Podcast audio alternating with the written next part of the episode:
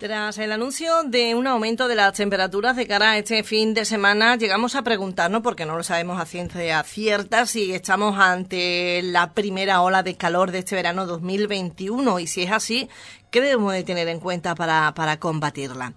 Eh, bueno, pues sobre ello vamos a hablar en esta mañana, como así de otros muchos aspectos, y por supuesto, eh, acerca de ese repaso que daremos a, al COVID y, bueno, pues eh, todo, todos esos titulares que aparecen en prensa, algunos de ellos vamos también a analizarlo hoy, gracias a esa colaboración que presta el doctor Rodríguez Carrión, al cual le damos la bienvenida en esta mañana. Antonio, ¿qué tal? Buenos días. Hola, buenos días María José y buenos días a todos los oyentes de Radio Arco desde el Observatorio Escuela de Salud Especialista ya en esto en este verano que ya ya no decimos que va a entrar sino que ya está en pleno en pleno auge. Como tú bien has dicho este fin de semana parece ser que va a ser muy calentito. Sí pero eh, creo tener entendido Antonio que para eh, denominarse como ola de calor se deben de dar algunos condicionantes. No sé si en esta ocasión se va a dar eh, durante este fin de semana sí hay unos ciertos condicionantes en los cuales entre ellos está la temperatura media eh, en donde hay eh, una mortalidad superior durante dos días consecutivos a la que habitualmente suele haber en esta época del año.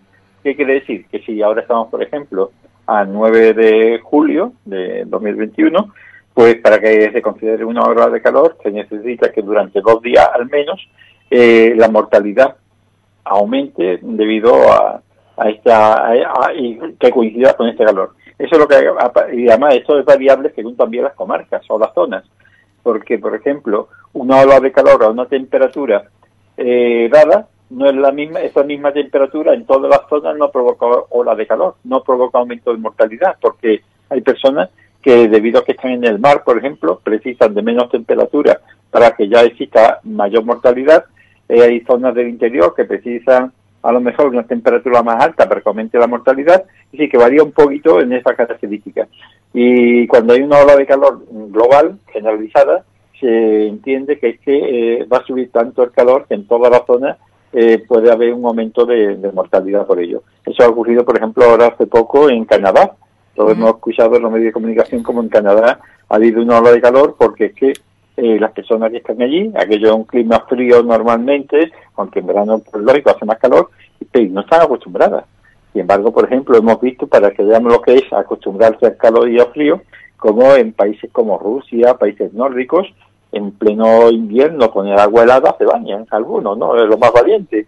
Eh, eh, pero que están acostumbrados, ¿no? Yo me, yo me baño allí y me, da una destrucción, me da una hidrocución, ¿no? Es decir, que que todo esto es un poquito eh, relativo en la zona, pero aquí en España parece ser que va a haber ola de calor según eh, muchas autoridades científicas. eh, ola de calor es la que nos tenemos que, que, proteger, desde luego, pero sí es cierto que, entre la población eh, hay grupos, los denominados grupos de, de riesgo, que le puede afectar eh, aún más, ¿no, Antonio? Sí, los niños, cuanto, más, cuanto más joven sea el niño, mayor riesgo las personas mayores y es porque su mecanismo de adaptación para pérdida del calor, que es fundamentalmente a través del, sudor, pues los mayores, porque ya está, ya ha estado, entre comillas, ya su cuerpo no funciona igual que unos jóvenes, y en los niños, en los bebés y en los niños pequeñitos, porque todavía no está desarrollado. Uno porque lo han gastado y otro porque no han desarrollado, y entonces puede ser que ante una, un exceso de temperatura su organismo, su cuerpo, no desprende el calor necesario por la piel, eh, fundamentalmente por el sudor. Entonces, el golpe de calor, como ya hemos comentado en otras ocasiones, una de las características es que la piel está seca, no suda. Y entonces una persona con una temperatura muy alta, de 40 grados, eh, en fin, seguro qué fiebre tiene, qué caliente está, y no suda, y no suda, pues sospechoso de, de golpe de calor. Y además ya, por supuesto, tiene mareo, está nubilado, está como atontado, o está sin fuerza, casi hay algunos que pierden conocimiento, puede tener hasta convulsiones y hasta pueden morir. Es decir, que son una, el golpe de calor, además se desarrolla rápidamente. Una persona en un ambiente caluroso está bien, estamos hablando como tú y yo, y sin embargo, en, un cuarto de hora se encuentra, oye, pues me encuentro muy mal, uy, qué mal me encuentro, cansado, estoy como mareado, eh, y está y la piel está seca, caliente, y golpe de calor, eh, insolación, como quiera llamarle, pero eh, al menos no lo da el sol, está en un ambiente cerrado, pero hace muchísimo calor. Y por eso se llama eh, una ola de calor, es decir, un trastorno por la hora de calor, es decir, no hace falta que estés expuesto al sol, si estás puesto al sol más todavía, ¿no? Puede estar dentro de un vehículo o algo, y entonces llamar rápidamente al 112 a emergencias, ponerlo a esa persona que tiene esos mareos, ese malestar, de pronto en una zona de, de sombra, eh, con una saqueta una, o algo que se tenga, abanicarle, eh, descubrirle la ropa para que pierda calor y si tenemos agua a mano, empaparle la ropa, no quitarle la ropa toda, dejarle una capita, dejarle la camisa, lo, lo, mínimo y, y, mojarla, porque la ropa mojada se pierde más rápidamente que calor que si solamente está el cuerpo descubierto. Es decir, sombra, abanicarlo y mojarle la ropa y llamar al uno o dos porque puede puede hasta fallecer la persona. Sí, sí. Es importante saber también cómo reaccionar, ¿no? Ante bien golpe de calor o, o insolación. A la sospecha. Ante una sospecha, eh, sospecha es eso, mal cuerpo rápidamente. No que llevo tres o cuatro días atontado de que no, no, no. Esto es que uno está bien, más o menos, con mucho calor y empieza a sentirse mal, empieza a sentirse mal y está seco, la piel y, colorado, está caliente, sombrita, sale agua por encima, acostarlo y abanicarle y llamarlo 112. No hay más. Eso es lo que hay que hacer. Muy bien. Eh, según también tengo entendido, Antonio, eh, porque claro, ahora con la calor, eh, la sed, el agua es la mejor bebida que podemos que podemos tomar, pero sí es verdad que, bueno, esa, esa cervecita que la hay sin alcohol, pero seguramente que la mayoría opta por la de alcohol. El alcohol creo que también influye, ¿no? llega a aumentar quizá esa sensación también de, de calor. Bueno, el alcohol lo que hace es que se orine más, es diurético. Y si la persona que toma cervecita, cubatita, el tinto de verano, cualquier cosa que tenga alcohol, el alcohol es diurético. Diurético significa que estimula la producción de orina. Entonces esa persona al orinar más, pues pierde agua y se deshidrata. Y la deshidratación es otro de los mecanismos que favorecen el golpe de calor y todos los trastornos por calor. Por tanto, en verano está muy bien la cervecita, una cervecita, dos, eh, pero ojo, independientemente de que después, si nos da tiempo, comentaremos algo de los accidentes de tráfico y el alcohol, eh, el alcohol, el alcohol de por sí ya es deshidratante, te deshidrata. Entonces, tomar abundante agua y, si eso puede pasar, a la cerveza sin alcohol. Yo, por ejemplo, es la que normalmente tomo, no por nada, sino porque acá en un momento hay que conducir, no te vaya a coger que has tomado dos cervezas, que ya da positivo, ¿no? entonces, la cerveza sin alcohol yo creo que está bastante bien conseguida y el sabor me refiero y demás, y de todas maneras si se toma algo de alcohol no abusar porque eh, se pierde mucho líquido ¿eh? se pierde mucho líquido aparte que si hay que conducir o algo te ven en apuro y dices hoy he tomado dos cervezas y ahora me han llamado tengo que ir a cualquier lado pues nada, no puede correr el coche, como ya veremos. Muy bien. Bueno, pues para un poco, mm, eh, digamos, combatir eh, esa, esa calor también es buena la alimentación, el consumir, por ejemplo, las frutas ahora del verano y, como no, sin olvidarnos, Antonio, de ese gazpacho, de ese salmorejo. No sé usted, eh, ¿es más de uno o de otro? Buena pregunta. Yo te voy a decir un secretito, un secretito, bueno, no tiene más importancia. En mi casa, aquí, eh, el que prepara el gazpacho, el salmorejo y el arranque soy yo. soy yo. Igual que el café, el café en mi casa, el que lo prepara soy yo. Igual que las cosas de arroz. Porque le sale, le sale buenísimo, ¿no? Por lo menos a mí me gusta, a mi mujer también, creo que me tiene que, que hacer la... No, no, no, y lo invito así. No, eh, no tiene muchos secretos, solamente escuchar a unas personas y a otras, ver lo que coinciden y además tú lo pruebas después y sabes bien tengamos en cuenta que el gazpacho es eh, una bebida típica andaluza, bueno, de toda España, ¿no? Pero propiamente de Andalucía y mucho más de estas zonas que hace mucho calor. Eh, nuestros padres, nuestros abuelos, bisabuelos, tatarabuelos y demás, que no tenían los quizás los, los frigoríficos, el agua fresquita que tenemos en los frigoríficos y los refresquitos, y entonces ¿qué hacían? Y además tenían que trabajar mucho en el campo, la agricultura, la ganadería, y entonces perdían mucho sudor con el sudor que pierde mucha agua y mucha sal, y mucho, mucho potasio. Y ellos sabían que con lo que había en el campo, que era el tomatito, el pimiento, un poquito de, eh, fin, de sal, un poquito si había de vinagre, eh, un poquito de pan duro de un día para otro, eh, un poquito de pepino, en fin, lo, propio del gazpachito, un ajito, pues ellos lo mezclaban, que es lo que tenían en el campo, le echaban agua fresquita del pozo, y lo habían refrescado como podían, y se encontraba muchísimo mejor. Era esto al cabo de los siglos, de los siglos, pues es una bebida que, actualmente es la más recomendable ahora en verano, el gazpachito. Hombre, si dice, bueno, ¿y el, arranque, y el arranque roteño? Bueno, el arranque roteño, no sé si tú no sé, María José, es parecido. He oído hablar de él, pero no, no, lo he probado. Sí, mi suegra se derrota, se derrota, y entonces allí es muy propio la vuelta en los malletos. Los malletos son los hortelanos de rota, como todo el mundo sabe, ¿no? Porque en mayo, en el mes de mayo, llevaban la, la, las cosechas primerizas, las llevaban a, a vender a los mercados y en los malletos y estos pues con su tomate, mucho tomate, mm. el pan, el aceite y el ajo, eso era fundamental, ellos no les dan vinagre, en general no les dan vinagre, ni les dan pimiento, ni les dan pepino, mm. pero mucho tomate, mucho pan, mucho un ajito y, aceite, pues ese es el arranque. Y después tenemos, eh, en fin, eh, otro, otros, otro como el salmorejo cordobés, mm. eh, que es parecido, es parecido, a todo esto, pero que además le echa huevo duro y le echa trocitos de jamón. Todo esto es fundamental para eh, rehidratarnos. El gazpacho la ventaja que tiene que tiene mucha más agua que, por ejemplo, que el salmorejo o que el arranque, pero en fin, que viene como alimento eh, vitaminas y minerales en abundancia y muy aconsejable. El gazpacho, por supuesto, no aporta más agua, que es lo que lo diferencia fundamentalmente. Bueno, está en todas sus variantes, yo creo que está buenísimo tanto uno como, como otros.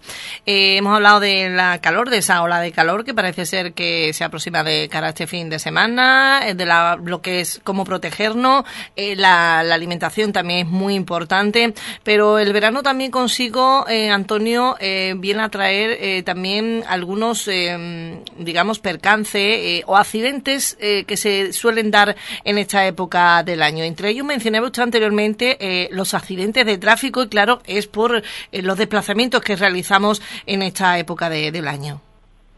Sí, las vacaciones, eh, las familiares generalmente, o sin familia, o individuales, o en pareja, también, por ejemplo, las actividades lúdicas, como pueden ser, por ejemplo, los conciertos, la fila verbena, la, todas las cosas, las fiestas populares, eh, hace que haya mucho más desplazamiento, como es lógico, y además tenemos más tiempo libre para las vacaciones. En esto es lo que hay que te puede decir mucho, ¿no? Pero para prevenir eh, que haya eh, algo desagradable en accidente y demás, solamente voy a tocar cuatro cosas brevemente. Una de ellas, el alcohol.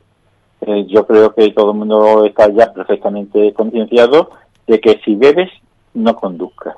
Es lo que el lema que desde hace muchos años la, la Dirección General de Tráfico nos viene diciendo si bebes, no conduzcas. Está lo que se llama la circulación o la, conducción, la conducción rotatoria, que consiste que cuando en una familia, un grupo de cuatro o cinco amigos van de fiesta, van de vacaciones, y entonces, pues a lo mejor en ese concierto toman vacaciones, unas, hay un concierto, una verbena, se come, se bebe, pues eh, uno de ellos, no, uno de los que están en el grupo, no bebe nada de alcohol, bebe cerveza sin alcohol, bebe refresco, lo que quiera, pero nada de alcohol, y es el que conduce. Al día siguiente, si la verbena o la fiesta dura varios días, o con la próxima, le toca a otro, otro que no bebe nada, sino solamente refresquito, cosas frescas, gazpachito, eh, cerveza sin alcohol, y es el que conduce. Esto se llama eh, la conducción rotatoria, es muy importante saberlo, porque si bebes, no conduzcas. Otra cosa es, como también sabemos, el teléfono móvil. El móvil que es causa de muchos accidentes por las distracciones que ello ocurren. Cuando conducimos, si queremos que nuestra familia no se preocupe de que vamos bien, pues le ponemos por dónde vamos, esa aplicación que hay para donde dice por dónde vas, eh, y, lo desconectas, lo apagas. Y si no lo te das cuenta de apagarlo, no lo coges. Cuando llega a una gasolinera, cuando llega a cualquier sitio, para y averigua quién te ha llamado, si es que tiene interés eh, por saberlo, pero si no, nunca coger el móvil eh, para llamar, para hacer cualquier cosa, eh, mientras se conduce por las distracciones. Otra, esa es la segunda. La tercera es los deslumbramientos. Mucho cuidado por la mañana fresquita cuando salimos para viajar, porque al amanecer el sol nos da de frente en muchas ocasiones, sobre todo cuando llegamos al este, nos da de frente y es que nos quedamos ciegos. Yo una vez iba en carretera eh, sobre las siete y media a las ocho iba a hacer una ruta de, senderismo, pero era en una localidad un poquito más separada de Ubrique y, oye, en un momento dado pues me quedé en la carretera que va en dirección a Granada, era a nivel de Villamartín, entre Villamartín yendo para Algodonales. me quedé deslumbrado. Es decir, que es que estaba el sol saliendo y en un momento me quedé deslumbrado. Y digo, menos mal que iba despacio, pero digo, es que no veía ni la acento. Cuidado con el deslumbramiento al amanecer y al anochecer. Igual, cuando va uno en dirección opuesta en el oeste, dirección a Portugal o dirección a Rota o a Cali, pues nos puede deslumbrar ¿eh? cuando se está poniendo el sol. Y por último, y además fundamental, los adelantamientos. Muchas veces hay mucho tráfico, tenemos bulla, un vehículo lento delante de nosotros, creemos que no va a dar tiempo eh, y, los adelantamientos muchas veces pues no calculamos bien y son las cuatro cosas. Alcohol, teléfono móvil, deslumbramiento y adelantamiento. Bien. Eso en cuanto a los accidentes de tráfico dado, bueno, pues por esa movilidad que tenemos en, siempre de cara a este tiempo estival. Eh, pero ¿cuáles son, digamos, también los eh, accidentes eh, que se suelen dar en verano? Por ejemplo, hasta incluso en nuestro propio hogar, en nuestra vivienda. Nuestra vivienda, lo más, los accidentes más frecuentes es andar descalzo por la casa y estar el suelo mojado porque ha pasado la fregona, lo que sea. Y, y descalzo y suelo mojado es el balón seguro, en general. Mucho cuidado en nuestro domicilio, lo más frecuente, y también cuidado con los niños. Cuidado con los niños porque lo tenemos más tiempo en casa, están de vacaciones, los niños pequeñitos, y cuidado siempre con los enchufes, las sillas cercanas o los taburetes, cualquier otro objeto cercano a los, a los balcones. Los niños son muy curiosos y se asoman a cualquier ventana, a cualquier balcón, las escaleras. Eh, sí, entonces eh, los niños pues por la escalera cuando te das cuenta están rodando por la escalera. Así que eso son fundamentalmente eh, las precauciones en el hogar en verano. Eh, bueno, quien tenga saleo, casita de campo y lo demás, las quemaduras.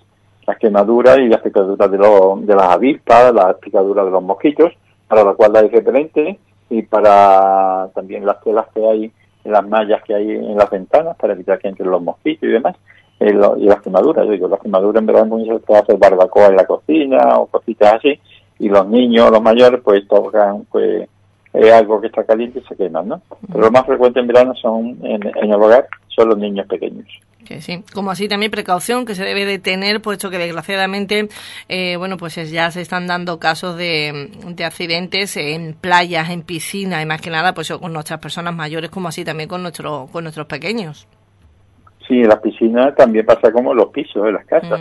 Eh, suelo mojado de las piscinas, eh, salpica el agua de las piscinas, se moja el suelo y los agalones, generalmente los adolescentes, también los niños pequeños y algún mayor, pero sobre todo los, adolescentes jugando, van corriendo, resbalan, caen, pues se pueden hacer una besita o, un torcerse el tobillo, partirse un brazo. Una persona mayor, que tiene cuidado con estas zonas húmedas, porque una persona mayor se puede romper la cadera. Las personas mayores tienen otro tipo de accidentes en las caídas.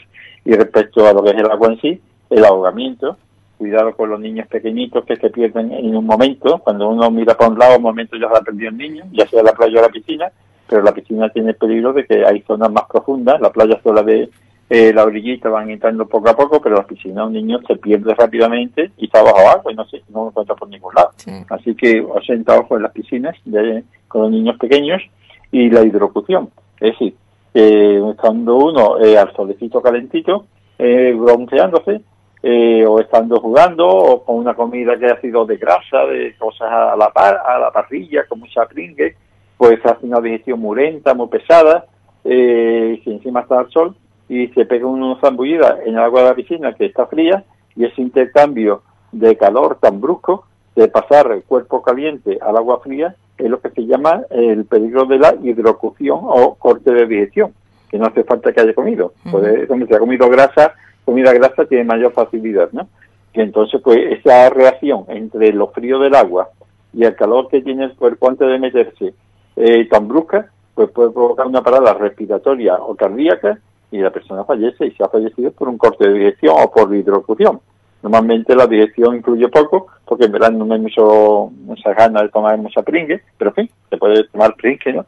Y, y aunque no la tome, el cambio de temperatura puede provocar. Y si hay alguien que, por lo que sea, en el mar o en la piscina se está ahogando porque haces esto, socorro, o haces esto muy raro y parece que se está ahogando, ojo al a salvarlo. Eh, la persona que es eh, el salvador debe saber muy bien nadar debe saber las técnicas de eh, socorrismo para personas que se están ahogando y, además debe tener un medio para poder salir del agua, porque eh, si no sabe nadar, pues entonces se va a ahogar, porque no sabe nadar. Si sabe nadar y eh, atrapa o coge a la persona que se está ahogando, la otra se le va a agarrar el cuello y se van a hundir los dos. Hay que saber las técnicas de, de cómo inmovilizar a quien se está ahogando. Y después, aunque lo haya inmovilizado, Ahora, ¿cómo sales tú del agua? Eh, a lo mejor para salir fuera de la piscina tienes que agarrarte algo, a una tabla, a una cuerda. Sí, todas estas cosas eh, hay que tenerlas presentes. Que si no, en vez de un ahogado, puede haber dos, por lo que sea. ¿eh? Así que mucho cuidado con los ahogamientos ¿eh? y sobre todo no bañarse ni en, ni en ríos, ni en pantanos, ni en la playa, ni en ningún sitio donde no sea habilitado, donde no haya un letrero permitido el baño, porque puede haber remolinos de agua, puede haber eh, cieno o fango en un pantano, te chupa y no puedes salir, cuando te das cuenta te, has metido y nadie da cuenta de ti, o en el río o en cualquier sitio hay un remolino o una corriente de agua en el mar y te arrasa mar adentro. Es decir, seguir siempre las indicaciones que se nos den y si no tenemos conocimiento o no hay nunca atreverse a bañarse en un pantano, en un río son zonas desconocidas ¿eh? por los peligros que ello comporta. Claro. Son consejos que cada año, cada, cada verano eh, venimos a recordar a la población arcense en este, en este caso. Y hablando de verano, segundo verano que estamos conviviendo con el, con el virus, con el COVID. Antonio, que si le parece bien vamos a dar un repaso a las últimas novedades referentes a este tema. Porque según aparece en la prensa como titular, la incidencia de la quinta ola arrasa los registros de todas las olas previas y crece un 121% en menos de dos semanas. Mm, titular que, llega un poco a impactar, ¿no? Sí, eh, impactante porque creíamos que ya este verano mm. para las vacunaciones eh, de la gente o de las personas que tienen mayor riesgo de tener complicaciones y de estar en el hospital, ingresando en UCI, pues ya se había superado, ¿no? Porque ya todas estas personas de mayor riesgo, la inmensa mayoría o la gran mayoría están vacunadas. Sin embargo, eh, queda una población que, que parece ser que en ella la COVID no tiene mayor gravedad que, por ejemplo, una gripe o algo así, y entonces pues eh, y además se nos había dicho que ya se podía uno bajar las mascarillas por la calle cuando la distancia social lo permitiera pues esto ha dado yo creo una sensación de seguridad sobre todo en las personas más jóvenes. Y ahí están los resultados. Los resultados están que tal como dice eh, un artículo que salió ayer en la prensa eh, un estudio que ha hecho en Brasil por científicos de Brasil y se ha visto que las glándulas salivares, es decir, en las estructuras que tenemos en la boca que fabrica la saliva, ahí es donde parece ser que el virus eh, tiene un gran mecanismo de reproducción. y por tanto la saliva es muy contagiosa, no solamente por la nariz, el, el aire que sale por la nariz, que bueno, no, no, fundamentalmente la saliva de la boca ya perfectamente demostrado. Ello quiere decir que al toser, al hablar, al cantar, al gritar, y cuanto más fuerte, pues más lejos se expulsa la gotita, más contagioso se es. Entonces los jóvenes en estas botellonas, en estos macroconciertos, se intercambian las botellas de gaseosa o las latas de gaseosa de una boca a otra, se intercambian a lo mejor los cigarrillos, están a 30 o 20 centímetros de distancia, ninguno está a dos metros de distancia, no llevan mascarilla, pues entonces es el coste perfecto para que se haya producido lo que se ha producido. Claro, la verdad que, que sí, referente a ello, bueno, pues eh, se pide también, por una parte, el que sean estos jóvenes, ¿no? Los que se vayan a vacunar en ese plan de vacunación que ya poco a poco, creo que ya en esta semana están los de 30 y algo de años. Y hablando de, de vacunas, la OMS, la Organización Mundial de la Salud, recomienda la vacuna Pfizer en menores, pero pide priorizar los grupos de riesgo. Es otro de los titulares. Por supuesto. Sí, sí, es que además es lógico. Es decir, eh, la prioridad fundamental es salvar vidas y salvar sufrimiento y evitar sufrimiento. Sufrimiento de estar ingresado en un hospital o de estar ingresado en una UBI, aunque después te salven, ¿no? Y por supuesto salvar, salvar vidas. Eh, eso es lo prioritario y seguidamente ya jóvenes, porque ya las otras edades intermedias están vacunadas prácticamente. La gente joven, que son un gran reservorio y donde el virus eh, puede mutar, puede haber, ahora está la variedad delta, que es la que predomina en muchos sitios, pero pueden aparecer otras variedades mientras no se controle el virus. Entonces, después está la delta, después está la otra variedad, llámala Pepito, Manoli, como quieras llamarle la variedad, y llega un momento que no hay vacuna para esa, porque hasta ahora todavía parece ser que las vacunas lo están controlando, mm. la actual es disponible, pero como aparezca una variedad que no haya eh, suficiente efectividad de la vacuna, ¿qué vamos a hacer? ¿Va a vacunar otra vez a todo el mundo? Es decir, por eso hay que erradicar primero eh, en, los mayores, eh, en los mayores que tienen posibilidad de de ingresar en el hospital y tener complicaciones graves y después la gente joven para evitar que esto se siga propagando y haya nuevas variedades eh, diferentes que puedan ocasionar problemas. Porque, Antonio, las personas que ya estamos vacunadas, estamos libres de, poder eh, contagiarnos de, del, del COVID. No, no, no, que va, en absoluto. En absoluto. Es decir, que una persona que esté vacunada, yo por ejemplo estoy vacunado eh, por la edad, eh, yo puedo, eh, ahora mismo, yo tengo defensas contra el COVID, porque al ponerme la vacuna, si yo me pusiera en contacto con la saliva de alguien, eh, saldando eh, cercanamente o lo que sea, y me, echa algo de saliva en las gotitas estas microscópicas que hay por ahí, pues yo el microbio lo tengo en la boca, o en la nariz, o en la garganta. Pero mis defensas impiden que yo desarrolle la enfermedad, que pase al interior del cuerpo y que me afecte diferentes órganos pero que significa que al estar en mi saliva, al estar en mi boca, en mi nariz, yo lo tengo ahí, yo no sufro la enfermedad, porque no pasa al interior, hay una barrera, pero yo lo puedo transmitir a otra persona. ¿A quién? Pues a lo mejor a un familiar, a un amigo, a un vecino, a alguien que esté cerca, que a lo mejor es, tiene 70, 80, 90 años y no se ha vacunado. No se ha vacunado porque no podía vacunarse en su momento, porque tiene alguna enfermedad que lo contraindique, porque es alérgico a alguno de los componentes de la vacuna, porque en ese momento no puedo ir al sitio de vacunación o lo que sea, por cualquier motivo, todavía hay muchas personas eh, o bastantes personas que no se han vacunado, siendo de riesgo. Y entonces, eh, esas personas están indefensas y le puedo transmitir yo la enfermedad estando vacunado. Es una sensación de falta seguridad. Como queda muy poco tiempo, eh, María José, eh, voy a comentar solamente una cosa que creo que es muy interesante. Yo no sé narcos, pero yo he visto en televisión he visto yo ah, recientemente he estado en Huelva viendo a un nieto, eh, en fin, aquí mismo no vi que veo a la gente que van por la calle y van prácticamente todos con mascarilla, aunque esté permitido eh, con distancia social bajarla, ¿no? Aunque estén retirados 20 metros, van con mascarilla la gente, no sé algo. Mm, sí, la mayoría, sí, quizá por la mañana temprano cuando van andando, sí, sí, la mayoría sí. Mm.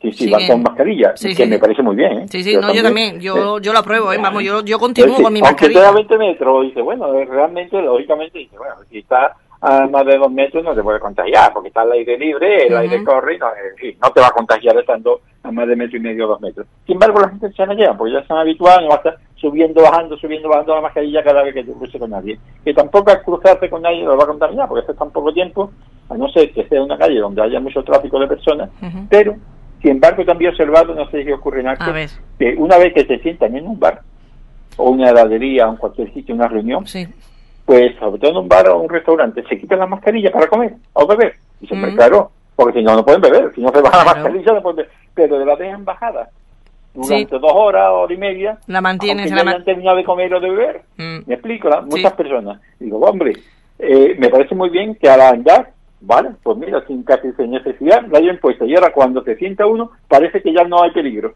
Cierto. Es decir, que es una sensación extraña, ¿no? Dice, hay que ver, mucha precaución al andar por la calle, por arriba abajo, pero ahora después de sentarse, que es cuando realmente está a menos de metro y medio, porque una mesa de cuatro o de seis personas están todos juntitos, que era que no están juntitos a 30 centímetros, pues saldando eh, para arriba, para abajo, hasta tomando de la misma aceituna, con los platos descubiertos, donde la saliva va.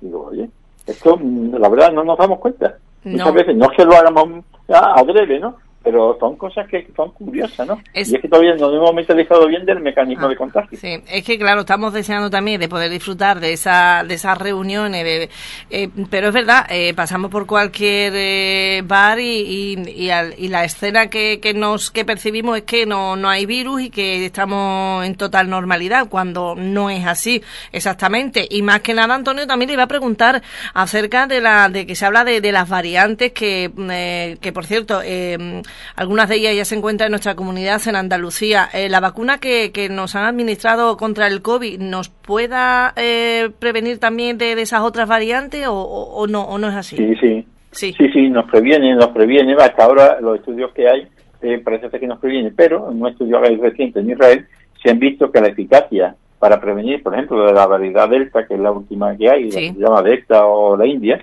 eh, antes tenía la vacuna una eficacia muy alta, del noventa y tanto por ciento, pero está bajando esa eficacia.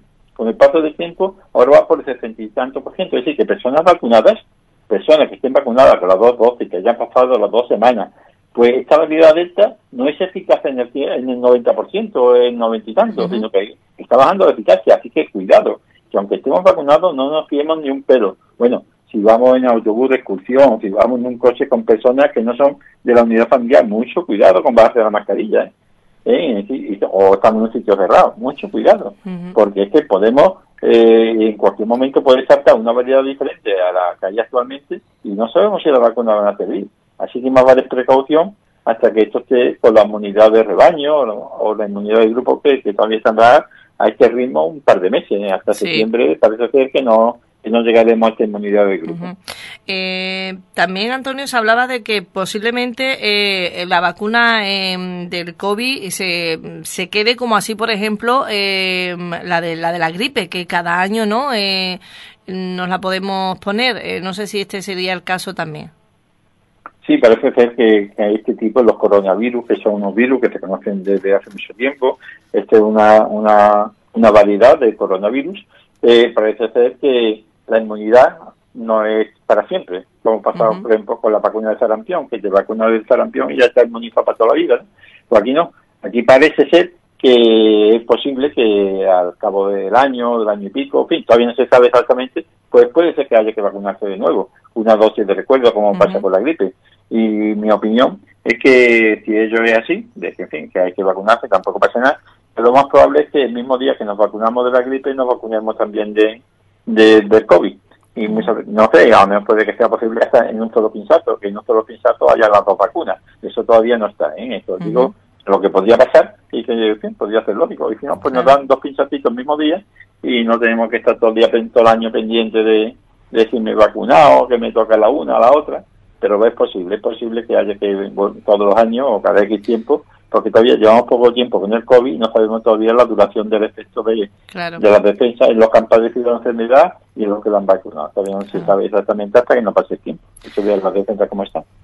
Muy bien. Bueno, pues las últimas noticias relacionadas con el COVID, que, que bueno, pues que como bien decíamos, eh, teníamos eh, la la esperanza de que este verano fuera muy diferente al anterior, pero bueno, ya hay más movilidad desde luego, eh, pero que aún, bueno, pues hay algunas medidas como esa distancia eh, personal de metro y medio, eh, la mascarilla, que aunque ahora no sea tampoco obligatoria al aire libre, hay, en este caso yo, yo la sigo utilizando, me siento más, no sé, más, más segura o más tranquila al, al respecto. Y, y nada, y a esperar, bueno, pues cómo, cómo sigue esa incidencia en nuestro país y, como no, en nuestra comunidad. Bueno, Antonio, no nos queda más tiempo. Agradecerle la, atención prestada, como siempre, eh, tiene para con este medio, para con Radio Arcos y eh, sabemos que, bueno, pues va a tomarse sus vacaciones, merecidas vacaciones, claro está. esperemos que la, que la disfrute y a la vuelta, si le parece bien, damos otro repasito a ver cómo continúa el COVID, que esperemos que demos buenas noticias, ¿no? Sí, yo soy optimista, soy optimista y creo que sí, que con el ritmo de vacunas eh, más ahora mismo está afectando, pero afectando a la gente joven, eh, en el aspecto eh, de salud yo soy optimista. no tanto económicamente porque hemos visto la incidencia que tiene sobre el turismo y sobre otros factores, pero así, eso es una cosa que complicada. Así que yo espero que después de, esta, de este paréntesis del verano tengamos buenas noticias de que hemos logrado a punto de lograr la inmunidad del rebaño y que volvamos ya a tener una actividad prácticamente normal a reactivar la economía y ya si te parece comentaremos cuando volvamos en algún día eh, comentar qué cambio va a haber en la sanidad a partir de ahora con lo aprendido con el COVID. Yo creo que hay muchas cosas que se puede que se han aprendido, muchos errores que había, muchas cosas que corregir, muchas cosas que mejorar y que ya que nos ha dado un palo tan grande en el aspecto de la salud y en el aspecto económico, por lo menos saquemos algunas consecuencias prácticas para mejorar tanto la salud como la economía eh, con esta lección que, nos ha dado este, este Vaya, vaya lesión. Pues sí, me parece un tema bastante interesante que, como bien dice Antonio, lo dejaremos a la, para la vuelta de, de las vacaciones. Muchísimas gracias y lo dicho, a disfrutar de la familia. Pues nada, un abrazo para ti, María José, para todo el equipo de Radio Arco, para todos los oyentes de Radio Arco y solamente tres cosas para terminar. Que la vida dura dos minutos y medio, dos segundos, es decir, que puede durar cinco minutos, o cinco años, veinte años, pero que aquí no se queda nadie antes después, que no nos enfademos por cosas que no tienen importancia y que una cosa importantísima para vivir la vida es reír, reír, reír. Así que con eso, que tengan unas felices vacaciones para todos. Gracias igualmente, Antonio. Buenos días. Buenos días.